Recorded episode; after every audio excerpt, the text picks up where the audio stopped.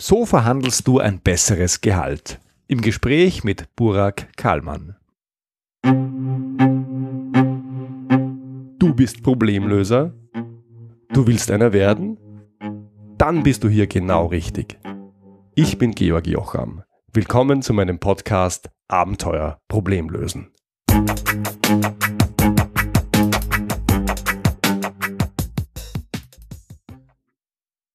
Mein heutiger Gast macht einen meiner derzeitigen Lieblingspodcasts. Und das ist lustigerweise ein Podcast, der ein Problem adressiert, das ich nicht mal habe. Mein heutiger Gast ist Burak Kahlmann und er macht den Gehaltsbooster Podcast. Worum geht's da? Um das Thema Gehaltsverhandlung und wie du in deinem Job bei Gehaltsverhandlungen mehr für dich rausholst. Nun bin ich selbstständig und verhandle kein Gehalt und trotzdem taugt mir der Podcast irrsinnig. Das hat drei Gründe. Zum ersten adressiert Burak ein ganz konkretes Problem, das die allermeisten Menschen haben, die angestellt sind, nämlich wie bekomme ich mehr Geld für meine Arbeit. Zum Zweiten ist vieles, was Burak in seiner Methode zur Gehaltsverhandlung verwendet, auch bei mir ein Thema, nämlich wenn ich die Frage stelle, wie bekomme ich eine Entscheidung vom Management? Denn bei einer Gehaltsverhandlung geht es ja auch genau darum. Und zum Dritten ist Burak einer, der nicht wie viele andere nur über angelesenes Wissen aus dritter Hand verfügt, vielmehr ist er ein Praktiker. Er ist erfolgreicher Projektmanager bei einem großen Automobilzulieferer, stemmt dort Millionenprojekte und hat in den letzten Jahren sowohl sein eigenes Gehalt immer wieder sehr gut verhandelt, als auch anderen mit seiner Methode geholfen. Hier mein Gespräch mit Burak Kahlmann. Burak Kahlmann, jetzt sag mal ehrlich, Burak, welches Problem löst du? Ja, Georg, ich löse das Problem, das viele Angestellte haben, ja, die da draußen, die aus unterschiedlichen Gründen unzufrieden mit dem sind, was sie verdienen, aber nicht genau wissen, wie sie ihre Interessen bei ihren Vorgesetzten bestmöglich durchsetzen. Okay, das heißt, du ähm, wendest dich an, ja nicht Selbstständige, sondern Angestellte, die gern mehr Geld verdienen würden. Das sind nach meiner Erfahrung die meisten Angestellten. Sind wir denn so schlecht darin, unser Gehalt zu verhandeln, dass wir dich dazu unbedingt brauchen? Laut Studien definitiv. Ich habe äh, die konkrete Zahl nicht mehr im Kopf. Ich meine, dass es irgendwo zwischen 60 und 80 Prozent aller Angestellten sind laut Studien unzufrieden mit dem, was sie verdienen. Wow. Äh, von dem her bin ich äh, doch der Meinung, dass das so ist. Äh, ich sehe das ja auch anhand der Reichweite, die ich in kurzer Zeit aufbauen konnte, dem Feedback, das ich mittlerweile bekomme, dass tatsächlich Bedarf da ist und äh, umso mehr freut es mich natürlich, dass ich diesen Menschen mit dem Content helfen kann, das ich produziere. Ja. Wie bist du eigentlich auf die Idee gekommen, dir als Coach für Gehaltsverhandlungen ein Geschäft aufzubauen. Und man kann die Frage auch anders, ein bisschen böse stellen, nämlich, warum ausgerechnet du? Ja, sehr gute Frage. Ähm, ich sag's, ich erkläre es mal so. Ich habe mal irgendwann angefangen zu arbeiten, wie alle von uns wahrscheinlich. Damals war ich äh, ein Werkzeugmechaniker, habe quasi meine Arbeit damit verbracht, Metallklötzen ihre Form, ihre Form zu geben, indem ich sie befräst, gebohrt, geschliffen habe. Und äh, das habe ich damals sehr gerne gemacht und äh, das hat mir auch ziemlich viel Spaß gemacht. Nur ich hatte halt immer irgendwann das Gefühl, ey, warum komme ich eigentlich weder in meinem Verantwortungsbereich noch in meinem Gehalt weiter? Und äh, irgendwann habe ich mal den, den Spruch gehört, den Satz gelesen, ähm, wenn du andere Ergebnisse erreichen willst, dann musst du andere Vorgehensweisen nutzen, ja, sinngemäß. Und äh, dann, das hat bei mir irgendwie was bewirkt, weil ich gedacht habe, also gut, so wie du es jetzt gerade machst, scheint es ja wohl nicht zu funktionieren, weil es ändert sich nichts. Du bekommst immer die gleichen Ergebnisse, also musst du was anders machen. Dann habe ich mir überlegt, wie kann ich das am besten machen und habe erstmal gedacht, ich gucke mir jetzt mal die Angestellten bei uns im, im, in der Firma an die ich für sehr kompetent halte. Was haben die gemeinsam? Wie drücken sie sich aus? Wie verkaufen die sich auf der Arbeit? Ja, und äh, wie kann ich das genau denen nachmachen? Und da habe ich dann äh, einige Gemeinsamkeiten festgestellt. Dann hat das mir recht schnell auch Spaß gemacht, mich dahingehend auch weiterzuentwickeln, weil ich gesehen habe, wie gut das funktioniert habe mich äh, in diese Themen reingelesen, ja, wie, wie kriege ich das hin, dass meine Kompetenz besser wahrgenommen wird? Wie kriege ich das hin, dass ich das, was ich täglich auf der Arbeit mühsam zustande bringe, ja, auch sichtbar mache und äh, erfolgreich kommuniziere, ohne dass es in irgendeiner Art und Weise so aufgenommen wird, als würde ich damit angeben, ja, weil diese Befürchtung haben ja auch teilweise viele Angestellte. Und ähm, darüber hinaus war ich immer schon ein Mensch, der auf der Ur im Urlaub oder beim Möbelkauf auch grundsätzlich sehr viel Spaß daran hatte, auch zu verhandeln. Nur wenn es dann im Büro bei meinem Chef zur Sache ging, da hat es irgendwie nicht so gut funktioniert. Und da habe ich dann auch nachgeforscht, woran kann das liegen, habe dann recht schnell gemerkt, dass ich da voll mit falschen Zweifeln und Ängsten ähm, und limitierenden Glaubenssätzen quasi äh, mir mich selber blockiert habe. Und diese Punkte habe ich sukzessive bearbeitet und daran gearbeitet, diese ja abzustellen bei mir und wollte dann auch beruflich natürlich weiterkommen. Ja, als Werkzeugmechaniker habe ich das sehr erfolgreich angewendet, habe es dann auch geschafft, in dieser in diesem Rahmen, sage ich mal, äh, recht viel zu erreichen. Nichtsdestotrotz wollte ich natürlich noch mehr und habe dann ein Studium auch begonnen und nach dem Studium ist dann quasi das passiert, worauf du hinaus möchtest. Ich bin äh, deutlich, deutlich höher eingestiegen als viele andere, weil ich eben auch teilweise dieses Wissen hatte dann zu dem Zeitpunkt. Und beim Vergleich mit den Kommilitonen hat sich das dann quasi rumgesprochen und der eine oder andere wollte dann von mir wissen, hey Burak, äh, wie, wie, wie kann das sein? Du hast äh, bei weitem nicht die besten Noten gehabt jetzt steigst du da ein und hast äh, 30 bis 40 Prozent mehr Gehalt als alle andere. Gibt es da einen Trick oder wie machst du das? Ja, klar, komm, habe ich den Kollegen ein bisschen geholfen, den einen oder anderen.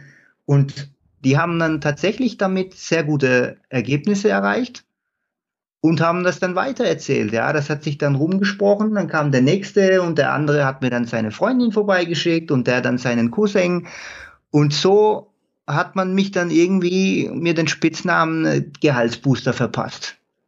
Okay, den haben dir deine Freunde verpasst, bevor du ihn dir selbst als Podcaster gegeben hast.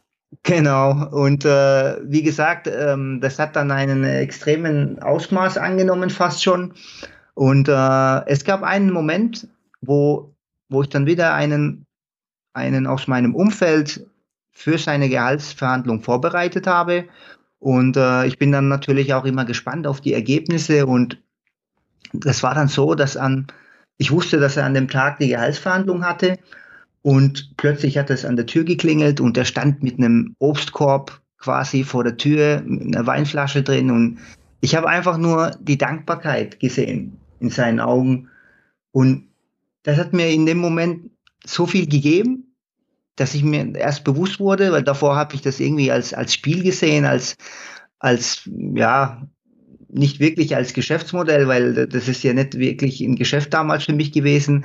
Aber da habe ich dann gesehen, hey, du hast da tatsächlich wahrscheinlich ein Talent und, und mittlerweile auch eine, eine extreme Kompetenz, weil ich zu dem Zeitpunkt tatsächlich auch sehr viele Leute äh, schon vorbereitet hatte, womit du anderen Menschen helfen kannst und scheinbar die auch so glücklich damit machst, dass die das Bedürfnis verspüren, dich so bei dir zu bedanken. Mhm. Das ist eine schöne, eine schöne Entwicklung und eine schöne Geschichte. Dankeschön. Und so bin ich quasi dazu gekommen. Und was mich darüber hinaus noch dazu befähigt, warum gerade ich das machen kann, ist zum anderen, weil ich es schaffe, das äh, bei anderen zu reproduzieren und weil ich aktuell laut Studien mit meinem eigenen Gehalt besser bezahlt bin als 95 Prozent aller Vollzeitangestellten in, im deutschsprachigen Raum. Mhm. Und das, Burg, im zarten Alter von wie alt bist du? Ich bin jetzt 31. Ja, ah, das ist ordentlich. Dankeschön. Du hast gesagt, es gibt Ängste, es gibt äh, Glaubenssätze, negative Glaubenssätze. Ich denke, wenn man zum Chef geht, dann hat man wahrscheinlich Angst davor, eine Ablehnung zu bekommen. Und Ablehnung ist ja häufig auch eine Ausrede. Was sind denn häufige Ausreden, die beliebtesten Ausreden von Chefs, wenn es um das Thema Gehaltserhöhung geht, nach deiner Erfahrung? von Chefs. Ja. Ähm, ja, dass sie, dass sie meinen, hier verdienen alle dasselbe. Äh, ich bin, äh, dem Unternehmen geht's nicht gut. Komm, kommen Sie später nochmal. Sie sind erst frisch dabei. Da gibt's, äh, also das, das, das, das Tolle an, an diesen Ausreden ist, dass sie eigentlich vorauszusehen sind. Ja. Das bedeutet, wenn ich mir eigentlich, das, die Übung mache ich auch mit vielen Coaches, die dann bei mir starten, dass ich denen sage, hey, ich will, dass du mir bis zum nächsten Coaching alle Ausreden dir einfallen lässt, die dir einfallen, was du nutzen würdest, wenn du Vorgesetzter wärst. Ja. Und da kommen manchmal Leute mit drei bis vier DIN A4 Blätter voller Ausreden. da bin ich dann selber manchmal erstaunt. Ähm, und plötzlich merken sie, hey, ja, das habe ich aber so noch nie gesehen. Ich arbeite seit zwölf Jahren, aber diese Gedanken habe ich mir noch nie gemacht und das finde ich eigentlich schade, ja. Ähm, ja, wie gesagt, also diese, diese meistgenannten sind eigentlich die, dass man sagt, hier, dass man äh, hier verdienen alle selbe, kommt später wieder, das, dem Unternehmen geht es nicht gut. Das sind jetzt die drei, sage ich mal, die am meisten genannt werden. So, jetzt haben wir über die Chefs gesprochen. Ich denke, es gibt ja auch auf Angestelltenseite ähm, ähm, ja, genug Ausreden, warum man sich vor Gehaltsverhandlungen drückt. Was sind denn nach deiner Erfahrung die liebsten Ausreden oder die liebsten, liebsten Begründungen, warum sie nicht verhandeln wollen, der Mitarbeiter?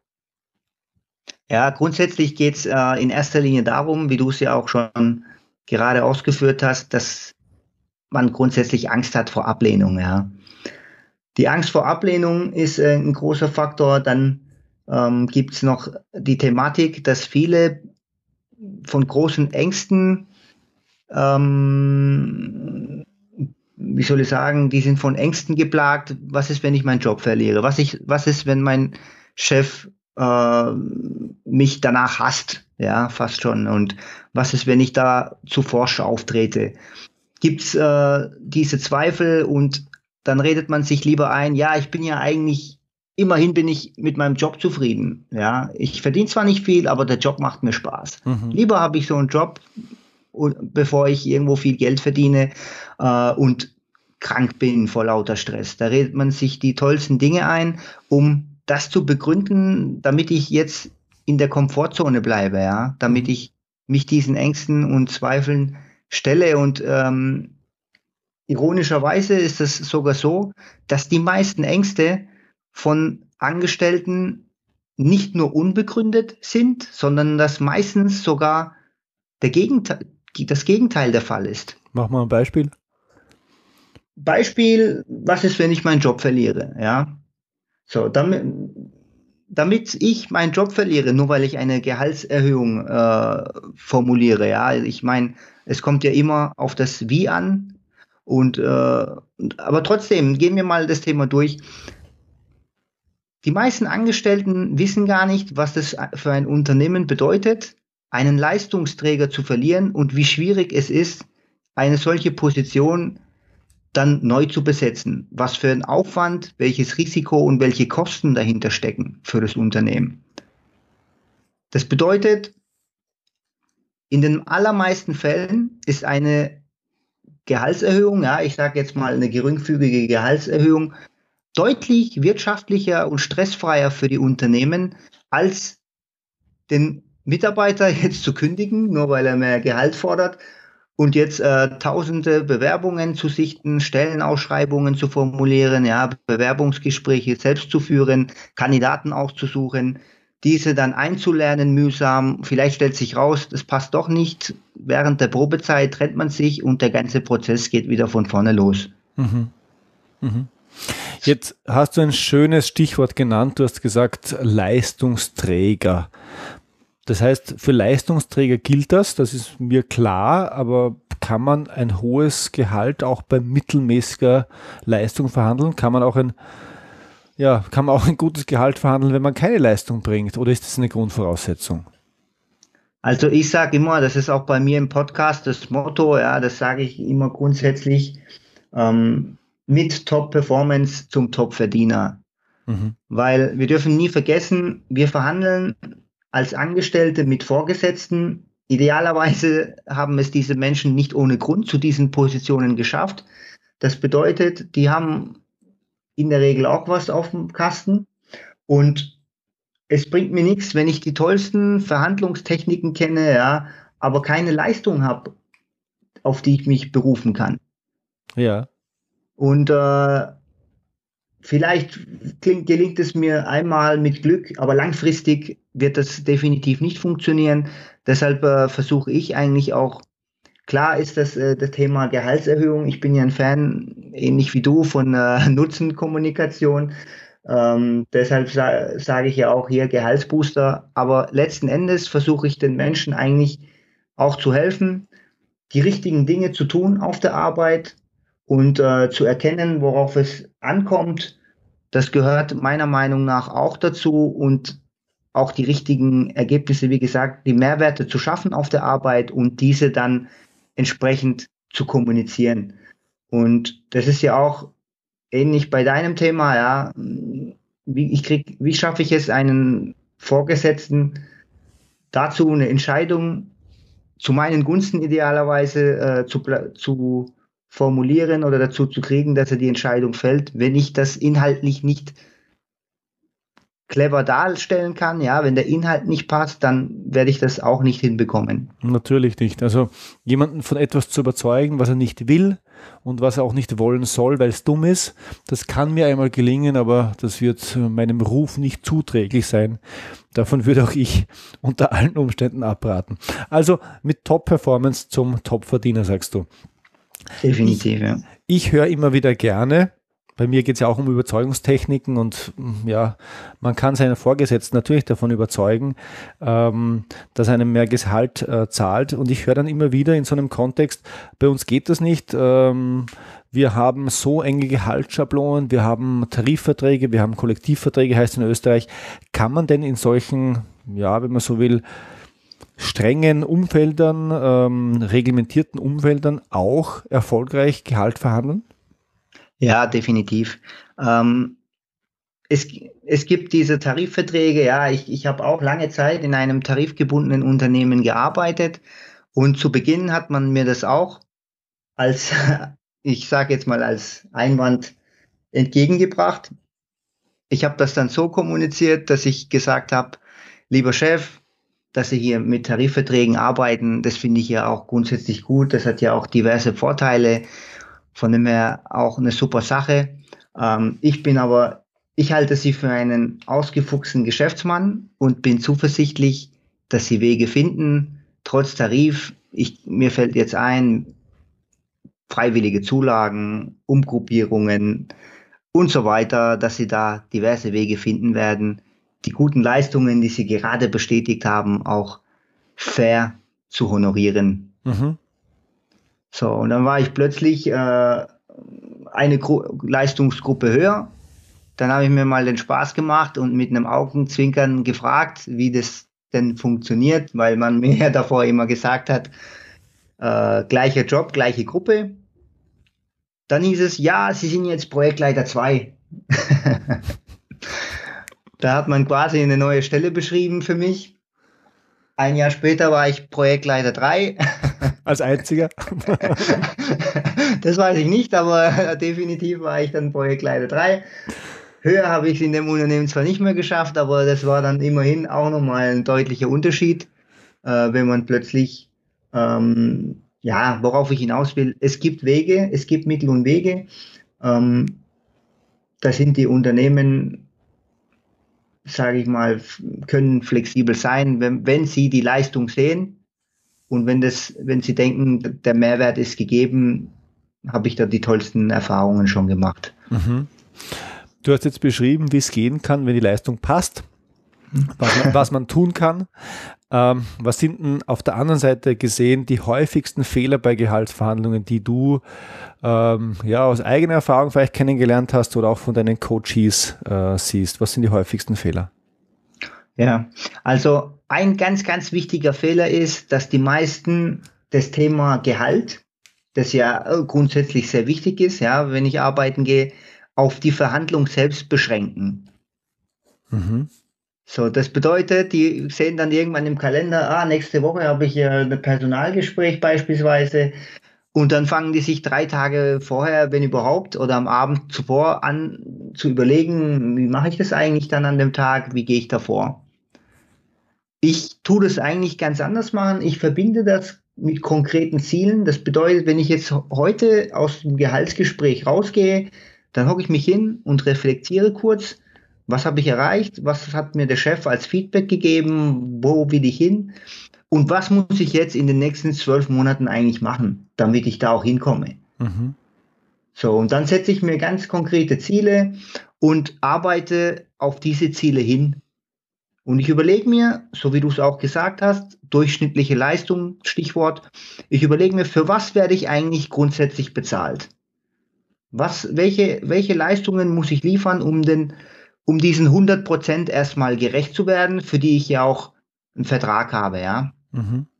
So, und jetzt mal mir Gedanken, wie schaffe ich beispielsweise 110 oder 120 Prozent äh, Leistung abzurufen? Was muss ich da machen? Welche Ergebnisse muss ich da liefern. Und dann arbeite ich, wie gesagt, darauf hin und überlege mir, wie schaffe ich das auch clever ähm, sichtbar zu machen, ja, wie kriege ich das hin, dass das auch von meinem Umfeld auf der Arbeit wahrgenommen wird. Ich mache mir hin und wieder Notizen, wenn ich ganz besondere, besonders tolle Ergebnisse hervorgebracht habe und dann habe ich auch schon lange vor dem Termin genug Argumente, um mir eine Strategie aufzusetzen. Ja, wie gehe ich in dem Gespräch vor?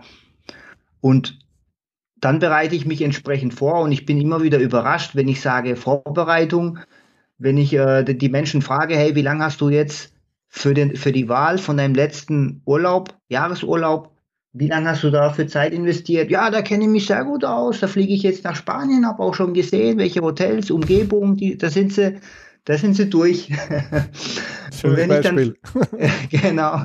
Und wenn ich dann frage, ja, und wie viel Geld hast du, äh, wie viel Zeit hast du darin investiert, dir einen Plan zu schmieden, dir Gedanken zu machen, wohin du beruflich hin willst und damit ist ja auch irgendwo dein Gehalt verbunden, deine beruflichen Ziele, ja, da sieht's dann eher mau aus, ja. Ja, ich rede doch jetzt mit dir.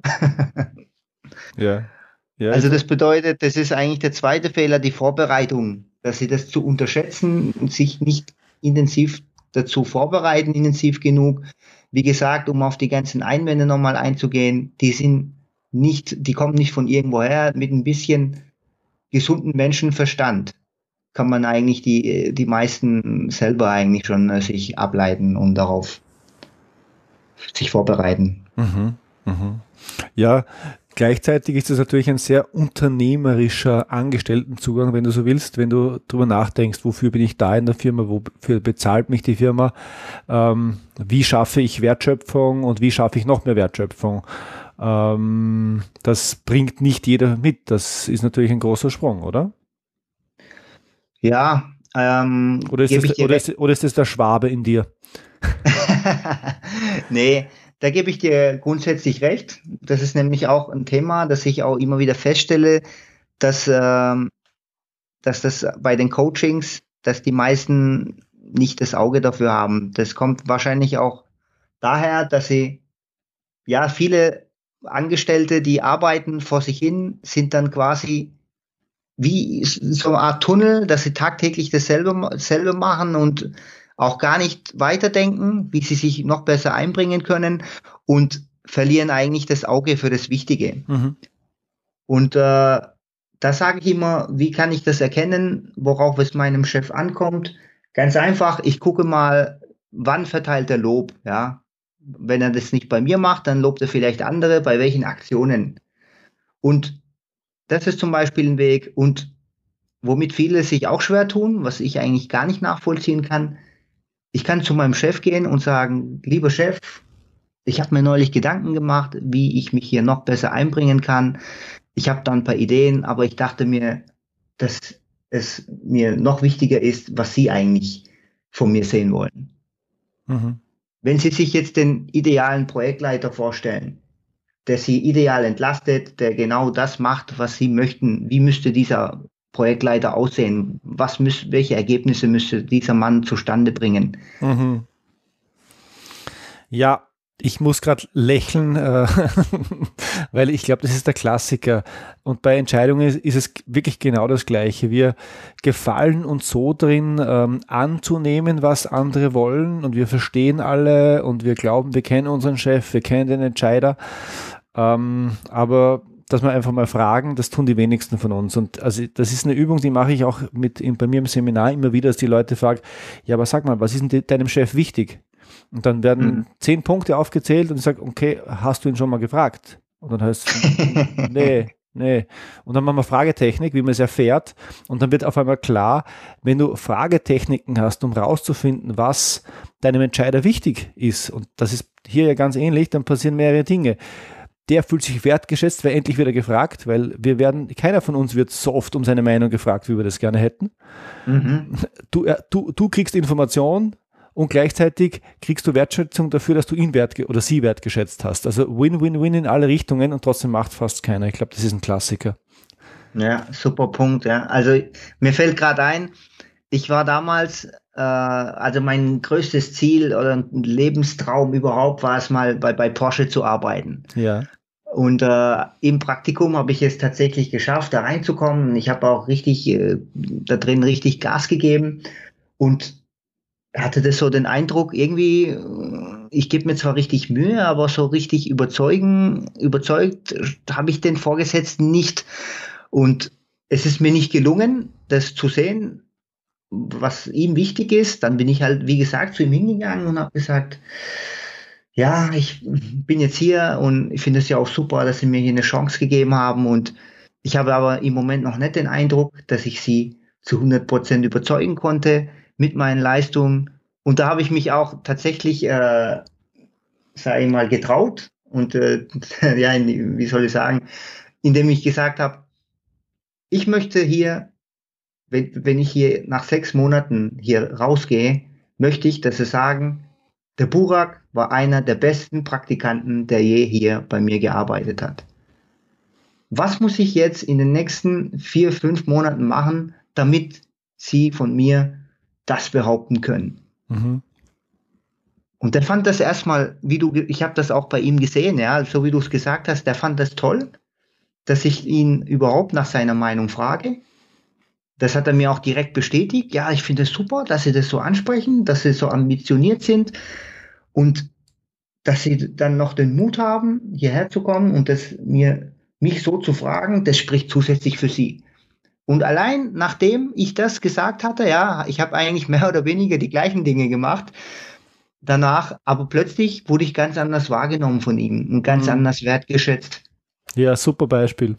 Super Beispiel. Gefällt mir exzellent und äh, bestätigt genau das, was ich immer wieder sehe, nämlich, dass es ja man darf die Leute fragen und dieses Fragen äh, transportiert nicht nur Informationen, sondern es macht auch was mit der Beziehung und das ist regelmäßig fast noch wichtiger. Oh ja, definitiv. Burak, wenn man es vielleicht komprimiert, du bringst den Kürze im Buch raus, da, kann, da wird man es nachlesen können, aber für unsere Hörer jetzt gleich. Die drei wichtigsten Gehaltsverhandlungstipps in aller Kürze. Ähm, wichtig ist, erster Tipp, dass man sich seiner eigenen Macht bewusst wird.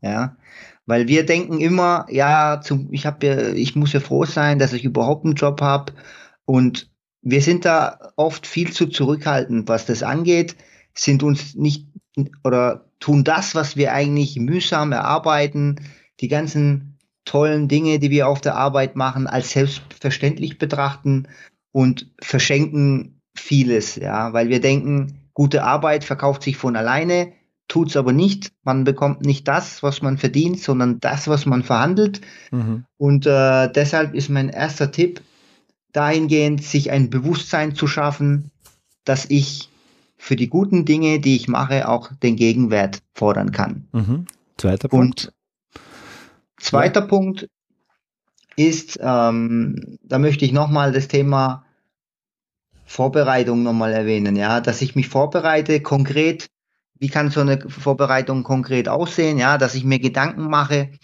was möchte ich eigentlich haben, ich, ich, wie viel verdienen andere in vergleichbaren Positionen? Was ist mein Minimalziel, was ist mein Maximalziel, welche Ergebnisse habe ich hervorgebracht, was mache ich äh, im Worst-Case-Fall, wenn ich gar nichts bekomme, bin ich dann noch, dennoch bereit, hier weiterzuarbeiten, in welcher Reihenfolge bringe ich meine Argumente, welche Techniken setze ich an, welche Ausreden könnten kommen, wie antworte ich darauf, ja, dass mhm. ich mir diese Punkte konkret vorab mir Gedanken darüber mache. Okay. Und äh, als dritten Punkt möchte ich äh, de den Menschen den Tipp geben, dass sie sich mit Überzeugungs- und Verhandlungsstrategien, Techniken grundsätzlich auseinandersetzen, weil das einem nicht nur in der Gehaltsverhandlung hilft und weil viele Vorgesetzte auch ähm, für diese Art von Gespräche konkret geschult und gecoacht werden. Wir Angestellte in der Regel nicht. Und damit sie das überhaupt dagegen kommen können, ja, fair, fair dagegenhalten können, sollte man die Techniken kennen. Da möchte ich dann auch ganz kurz vielleicht einen ganz einfachen, simplen Trick auch direkt äh, für, die, für deine Hörer mit in die Hand geben, beispielsweise das Ankern ist ja äh, auch weitgehend bekannt, aber wie setzt man das jetzt in der Gehaltsverhandlung ein? Ankern ist im Prinzip das äh, Nennen einer absurd hohen Zahl, um den, äh, den Referenzrahmen quasi nach oben zu verschieben, weil man festgestellt hat, entgegen aller Behauptungen, ja, viele sagen ja, ja, der, wo die erste Zahl in der Verhandlung nennt, der hat von vornherein verloren. Das ist definitiv nicht so. Es hat sich eher gezeigt, dass die erste Zahl, sofern man sie halt eben extrem hoch ansetzt, maßgeblich den weiteren Verlauf der Verhandlung bestimmt. Mhm. Das kann dann konkret so aussehen, dass ich jetzt argumentiere, ja, lieber Chef, ich habe jetzt das, das und das gemacht, dadurch hast du das und das und das und dem Unternehmen konnte ich die und die Hilfe schaffen und Ergebnisse erreichen. Ich weiß, dass ich jetzt dafür keine 50 Prozent heute verlangen kann, aber 20 Prozent halte ich aus dem Hintergrund schon für angemessen. Wie sehen Sie das? Mhm, unter Anke waren die 50 Prozent. Genau. Ja, ist ein schönes Beispiel. Äh, da könnten wir jetzt noch, noch weitergehen zum Thema Neuverhandlung nach, nach Zurückweisung von Cialdini, aber ich glaube, das machen wir in einem anderen Gespräch. Burak, unsere Hörer, die es jetzt noch mehr von dir haben und hören und sehen wollen, wo finden die noch mehr von dir? Ähm, grundsätzlich können Sie bei mir im Podcast vorbeischauen, ja, der Gehaltsbooster Podcast. Ich bin ja auch, äh, da hast du mich auch gerade nochmal darauf hingewiesen, gerade wieder auf, in, in, auf Platz 10 der Wirtschaftscharts. Ähm, da habe ich wirklich in kurzer Zeit eine sehr, sehr gute Reichweite auch aufgebaut und sehr gutes Feedback bekommen, auch von dir. Und das freut mich auch ungemein. Ähm, Darüber hinaus habe ich eine Facebook-Seite, bin auf Instagram, da kann man auch mal sehen, was ich sonst so treibe, wenn ich daheim bin, wenn ich äh, mit dem Kleinen unterwegs bin, mit der Familie. Und äh, dann gibt's natürlich die Seite www.gehaltsbooster.de mit dem Ratgeber unter anderem, ja, und äh, diversen anderen Beiträgen und demnächst auch, wie du schon gesagt hast, das Buch, das es bald geben wird. Ja, so kann man dann mich finden. Perfekt. Du, Burak, vielen Dank für das nette und unterhaltsame Gespräch. Äh, und alle Links gibt es wie immer in den Show Notes. Danke dir. Vielen Dank für die Einladung und äh, ich bin sehr froh, dabei gewesen zu sein. Ja, und das Buch von Burak Kallmann, das wir im Interview erwähnt haben, das ist inzwischen erschienen. Das Buch heißt Selbstbewusst in die Gehaltsverhandlung und darin zeigt Burak, wie man ganz konkret vorgeht, um ein höheres Gehalt zu verhandeln. Es gibt noch eine Besonderheit. Burak Kallmann verschenkt die erste Auflage, nur die Versandkosten sind zu bezahlen. Wenn dich das interessiert, hier der Link georgjocham.com-gehaltsbooster und den Link dazu gibt's natürlich und wie immer in den Shownotes. Danke, dass du dir diese Folge angehört hast. Wenn du besser verstehen möchtest, wie andere Menschen ticken, was ihnen wichtig ist und wie du sie ansprechen solltest, damit sie das tun, was du möchtest, dann hol dir gleich jetzt meinen kostenlosen Persönlichkeitstest. Du findest ihn unter georgjocham.com-test. Mit dem Test verstehst du dich selber und andere Menschen besser und du wirst damit in der Lage sein, deine Abteilung oder das Team für dein nächstes Projekt optimal aufzustellen. Hier nochmals der Link georgjocham.com-test. Alle Infos zu dieser Episode gibt's wie immer in den Show Notes und die findest du unter georgjocham.com-podcast. Wenn dir diese Episode gefallen hat, dann schreib mir bitte eine 5-Sterne-Bewertung auf iTunes, damit noch mehr Menschen auf diesen Podcast aufmerksam werden. Danke und bis zum nächsten Mal.